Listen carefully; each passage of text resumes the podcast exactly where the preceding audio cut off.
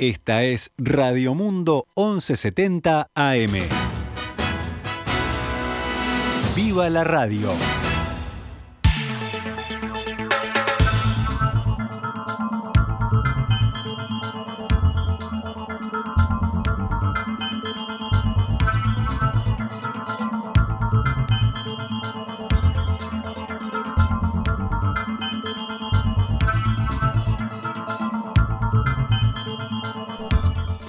12 horas 9 minutos. Damos comienzo a una nueva edición de Noticias al Mediodía en este miércoles, que es 18 de agosto del año 2021. Y es momento de actualizar la información a esta hora para todos ustedes. Desde la hora 10 se está desarrollando en la Cámara de Senadores la interpelación al ministro de Transporte y Obras Públicas, Luis Alberto Gieber, cuestionado por la oposición debido al acuerdo alcanzado entre el gobierno y la empresa belga Catún Nazi para extender por 50 años, hasta 2081, la concesión de la terminal Cuenca del Plata. El miembro interpelante, Charles Carrera, senador del Frente Amplio, encabezó la sesión y le pidió explicaciones al ministro bajo el argumento de que la nueva concesión en el puerto de Montevideo es inconstitucional, ilegal e inconveniente para el país. El legislador recordó que el objeto de esta interpelación es exigir la responsabilidad política de la Presidencia de la República y del ministro de Transporte, que tuvo un rol central en el acuerdo Uruguay-Catunasi. Carrera aseguró que en este acuerdo no existió transparencia y que hubo muy poca información. No existió ninguna garantía para la República, ninguna garantía para los empresarios nacionales, ninguna garantía para los trabajadores y para las familias uruguayas, dijo en la misma línea el senador. Estamos en un grave problema país y tenemos que tomar una actitud como sistema político. Tenemos que hacernos cargo todos porque se nos va el futuro, expresó Carrera. El senador insistió que también se debe discutir sobre cómo negociar a futuro. Y nosotros hoy vamos a estar discutiendo también de cómo se debe negociar a partir de ahora. Porque yo creo que la República tiene que sacar enseñanzas de un acuerdo que fue realizado con secretismo, un acuerdo que fue realizado con falta de transparencia y con mucha opacidad. Y nosotros tenemos que sacar una enseñanza que a partir de ahora, cuando se reciba una amenaza del extranjero, tenemos que estar involucrados todos los uruguayos todo el sistema político, porque se definen cuestiones muy importantes, porque en este acuerdo, por ejemplo, se, estableció un monopolio privado sin ninguna regulación a una multinacional belga y todos tomamos conocimiento el 2 de marzo. Y cuando digo todos, digo todos. La oposición, el Frente Amplio, el Partido Colorado, por menciones públicas, y Cabildo Abierto, por menciones públicas, que han hecho sus principales referentes. El senador indicó además que la demanda que había sido anunciada por la empresa belga y que el gobierno actual utilizó para justificar el acuerdo alcanzado es infundada y consideró que no había ninguna explicación razonable para llegar al monto de 1.500 millones de dólares que planteaba. Carrera expresó que el acuerdo fue una entrega de soberanía y que en caso de haber llegado al litigio que planteaba Nazi era un asunto ganado el resultado, las conclusiones que se llegaron, visto que la propia empresa admite la libre competencia en la amenaza del juicio. Nosotros creemos que está bien. Y en, ese, y en esa, esa amenaza de juicio, en esa nota que se envió en octubre del 19, está bien.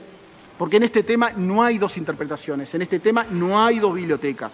Está la Constitución, está la ley de puertos, está la ley que creó la concesión, está el contrato firmado con TCP por el gobierno de la época, el año 2001 y todo esto establece la libre competencia.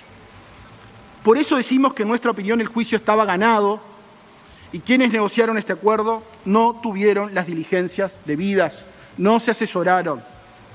Y por eso calificamos este acuerdo como la mayor entrega de soberanía de la historia reciente.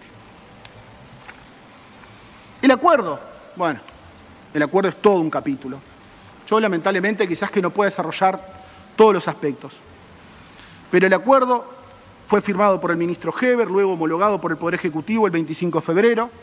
Nosotros consideramos que es violatorio de todo nuestro ordenamiento jurídico y en especial de la ley 16.246, que estableció el paradigma de que en nuestro país existe un puerto en régimen de puerto libre que existen diversos, diversos operadores portuarios que concurren en régimen de libre competencia y el usuario, y el usuario tiene la libertad de elección, elegir el servicio que más le satisfaga su interés y su conveniencia. Antes de cederle la palabra al ministro de Transporte interino, Carrera aseguró que se debe renegociar el acuerdo en base a la dignidad de la República. Estamos en un problema país. Este acuerdo es muy negativo para los intereses nacionales. Yo creo que el sistema político tiene que estar a la altura y tiene que asumir la responsabilidad que nos compete en este momento. Este acuerdo hay que volver a renegociarlo en base a la dignidad, a la dignidad de la República. Una posición de dignidad, con fortalezas, volver a discutirlo, porque nosotros no, todo nuestro comercio exterior no puede depender de un monopolio privado. La llave del tránsito del puerto Montevideo no puede estar en manos de la multinacional belga de Catón porque va mucho más allá el reglamento atraquebuques. No trata solamente de los temas de los contenedores, de los portas contenedores y tiene relación con la terminal especializada de contenedores. Va mucho más allá. Es decir, tiene un impacto sobre otras empresas. Y la llave de eso, la modificar eso, está en manos de Catón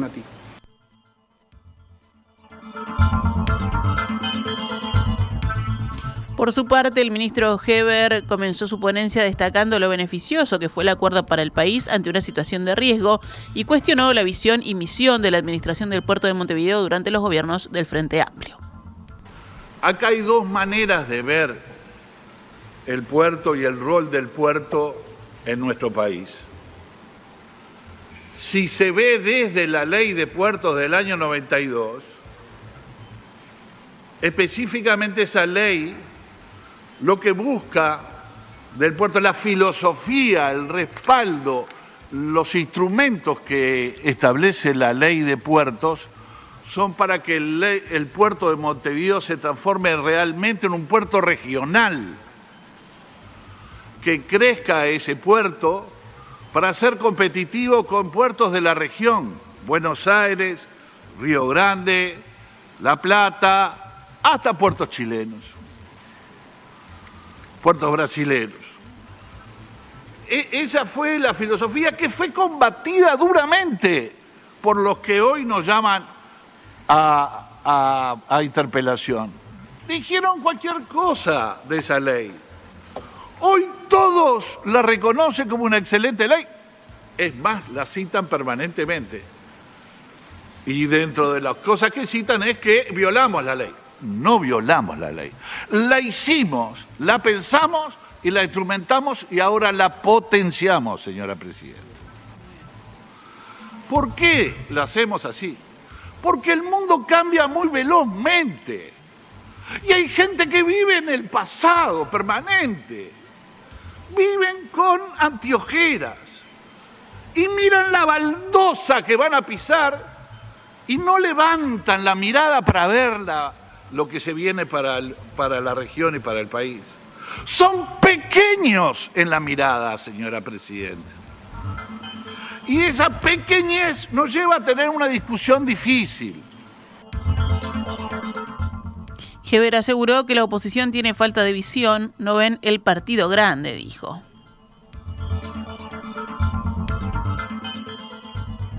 Y hablan de soberanía por la administración a más mal entendida sobre el tema del reglamento de traque que no es así, está mal interpretado por los señores legisladores. No se negoció con la empresa absolutamente nada que lleve a que el Estado uruguayo, el puerto y el Poder Ejecutivo tengan que consultar a la empresa para modificar el reglamento de atraque. Eso es un disparate. Y lo vamos a decir y lo vamos a probar. Además lo tenemos comprobado que es un disparate. Porque en el acuerdo nunca se habló de que el reglamento de atraque estuviera delegado en la empresa. ¡Tan locos! ¿Creen que nosotros no defendimos al Estado uruguayo? No, nosotros lo estamos defendiendo mejor que ellos. Que durante 12 años, 15 años no hicieron inversiones. Y ahora las tenemos que hacer para que seamos realmente competitivos. El puerto necesita grandes inversiones porque ya hay barcos de 400 metros y no los podemos absorber, dijo Heber y agregó que el acuerdo da certeza jurídica y va a generar más de mil puestos de trabajo genuinos y permanentes. Que la industria naviera del mundo tenga espacio en Montevideo, eso es soberanía y defender el puerto, remarcó el ministro. En estos momentos continúa la interpelación que seguramente tendrá varias horas por delante. Según informaba hoy el diario El Observador, durante el llamado a sala, Heber anunciará un acuerdo entre el gobierno y el Partido Colorado, autor de la iniciativa para crear un ente regulador de la actividad portuaria independiente de la Administración Nacional de Puertos. El diputado colorado Ope Pasquet dijo a ese medio que el organismo que se creará será la Unidad Reguladora de Servicios Portuarios, la URSEP, y cumplirá un rol asesor en temas técnicos y de tarifas, pero no tendrá poder decisorio. El papel de la futura URSEP será similar a la que tienen en la actualidad de la Unidad Reguladora de Servicios de Comunicaciones, la URSEC, o la Unidad Reguladora de Servicios de Energía y Agua, la URSEA. El otro gran socio del gobierno de la coalición, Cabildo Abierto, según expresó su líder Guido Manini Ríos en su audición por Radio Oriental, respaldará al ministro interpelado, pero propondrá hacer cambios al contrato. Los cabildantes quieren que quede establecido que el Estado uruguayo tiene la última palabra en caso de venta de las acciones de Terminal Cuenca del Plata en la terminal de carga por parte de Catugnasi. El presidente Luis Lacalle Pou dijo ayer en rueda de prensa que el gobierno escucha los planteos de Manini Ríos, pero que no siempre está de acuerdo.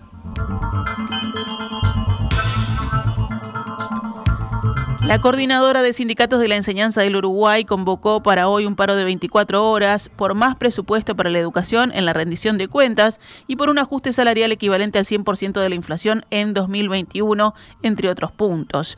Esta mañana, en diálogo con En Perspectiva, José Olivera, presidente de la Federación Nacional de Profesores de Enseñanza Secundaria, FENAPES, aseguró que el presupuesto aprobado el año pasado generó una serie de recortes que se está haciendo sentir durante este año. La Administración hace de cuenta que desde el punto educativo no hubo consecuencias de la pandemia ni en el 2020 ni en el 2021, aseguró el presidente de FENAPES.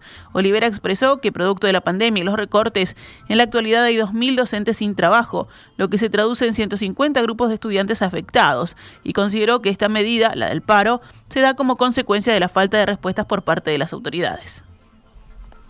Se, se, analizó y se, se, vio muchos puntos con respecto a la eh, ubicación de esta medida. En primer lugar, la, ausencia y la falta de voluntad política del eh, Poder Ejecutivo por una parte y de Codicen de la NEP por otro, de generar algún espacio de discusión y de negociación que permitiese por lo menos encontrar algún punto de contacto de respuestas a estas demandas que hoy se nos están planteando. En segundo lugar, la vuelta a la presencialidad está dejando en evidencia las carencias del sistema educativo y particularmente el impacto que tienen los recortes sobre el sistema educativo. En tercer aspecto, muchas de estas eh, situaciones que se generan como consecuencia del recorte hoy son reclamadas por padres estudiantes a ser resueltas por las instituciones y los docentes que tienen escasísima, por no decir nula, capacidad de resolver cosas que eh, se nos escapan a nuestras posibilidades. Por lo tanto, todos estos elementos estuvieron durante un mes y medio, por lo menos, en discusión, en debate, en análisis, antes de poder determinar y adoptar esta medida. Consultado sobre cómo se toman estas medidas en la sociedad, Olivera afirmó que, en parte, esta acción se debe a los reclamos que los propios padres y alumnos realizan. El mensaje está instalado en la sociedad, porque los padres y los estudiantes, las familias, cuando concurren a los centros educativos, particularmente a partir del retorno a la presencialidad, se encuentran con que hay una serie de carencias y de situaciones complejas que lo que reclaman son explicaciones. Y muchas veces el relato que instala eh, las autoridades de educación, el propio Poder Ejecutivo, eh, tiene cada vez menos puntos de contacto con la realidad. Entonces, en ese marco, en ese diálogo que tenemos permanentemente con los estudiantes y con la familia, obviamente uno toma nota de lo que está pasando, de los reclamos que existen y obviamente sobre eso tiene que actuar. Por su parte, el presidente Luis Lacalle Pou sostuvo ayer que el paro es un derecho de los trabajadores, pero en este caso dijo es una medida que perjudica a quienes tenemos que proteger, que son los estudiantes.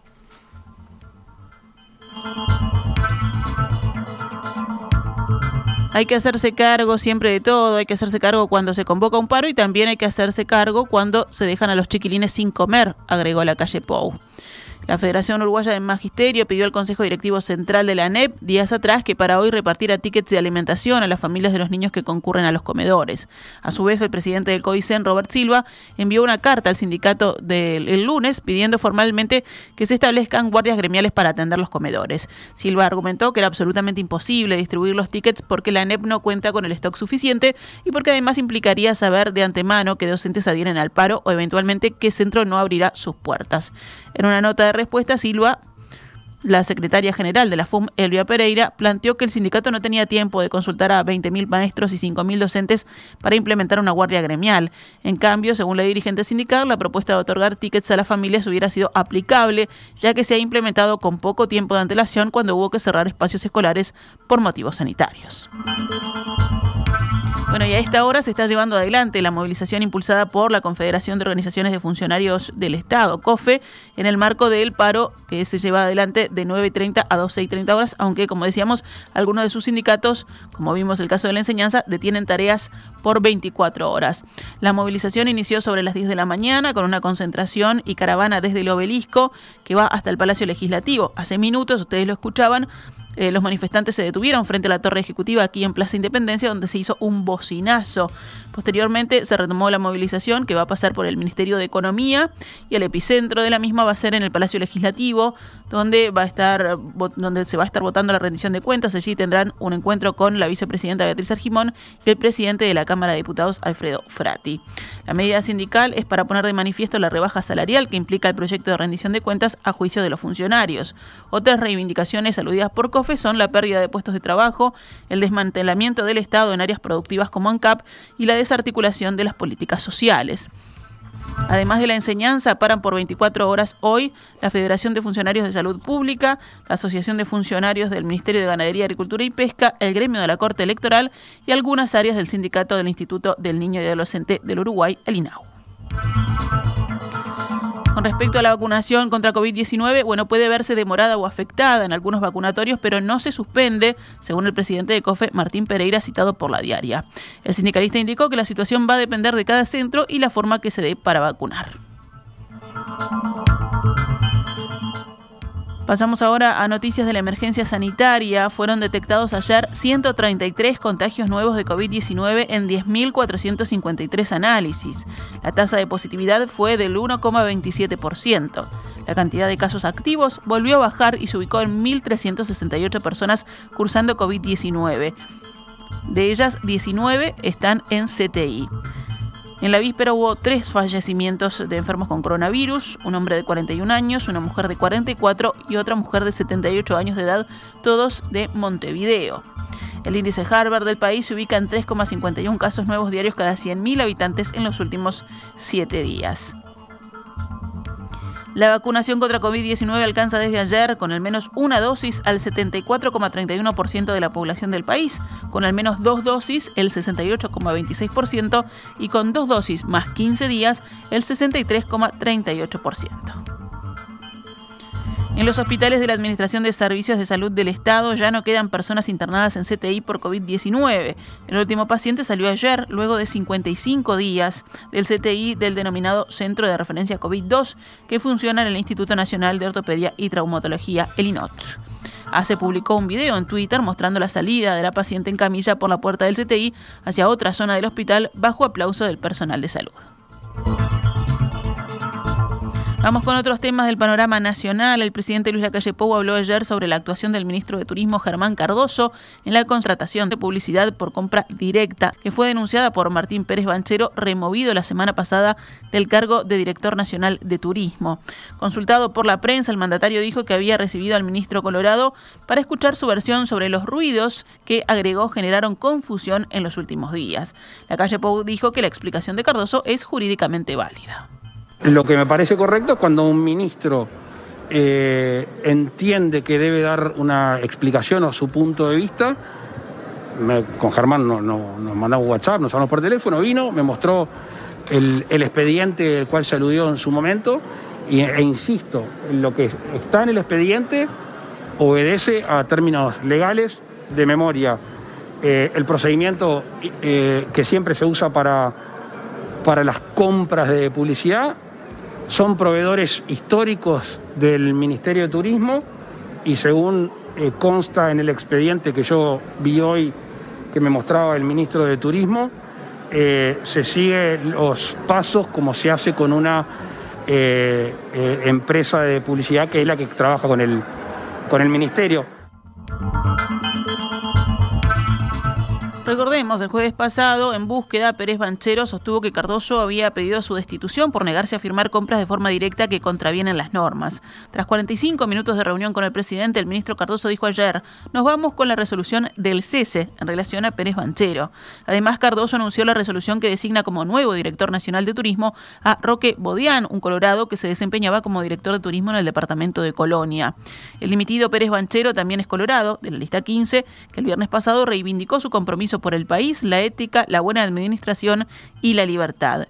Según el diario El País, algunos jerarcas de presidencia, colorados y otros blancos, están al tanto de documentación que Pérez Banchero presentará en las próximas horas de forma pública en la que habría elementos para culpar a Cardoso de prácticas no éticas.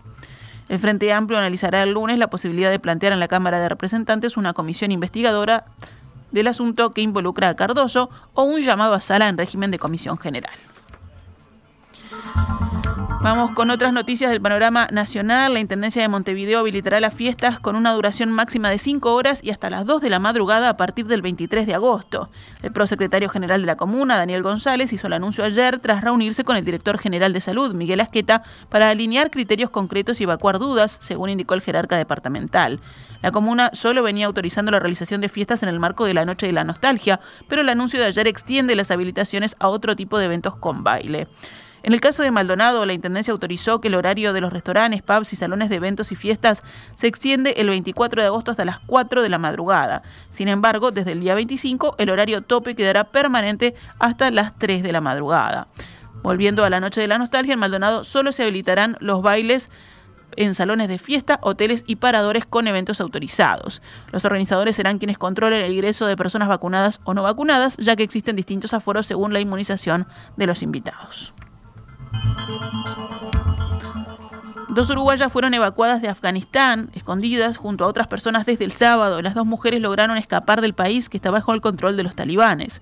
La salida de las dos ciudadanas uruguayas se dio luego de varias horas de gestiones del Ministerio de Relaciones Exteriores que coordinó una cooperación humanitaria con el gobierno de Alemania. Las mujeres, de las que se prefirió mantener su identidad en el anonimato para garantizar su seguridad, arribaron a la ciudad de Frankfurt. El Ministerio de Relaciones Exteriores, en seguimiento de los acontecimientos que tienen lugar en Afganistán en estos momentos, cumple en informar que dos personas de nacionalidad uruguaya, trabajadoras humanitarias voluntarias de la organización no gubernamental Shelter Now International, que desarrolla actividades en dicho país, fueron evacuadas del territorio afgano, según informó la Cancillería.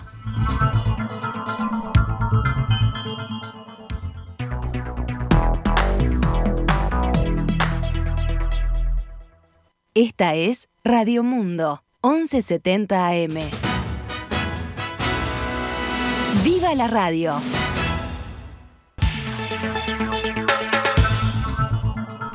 Doce horas 34 minutos. Rápidamente nos vamos al panorama internacional.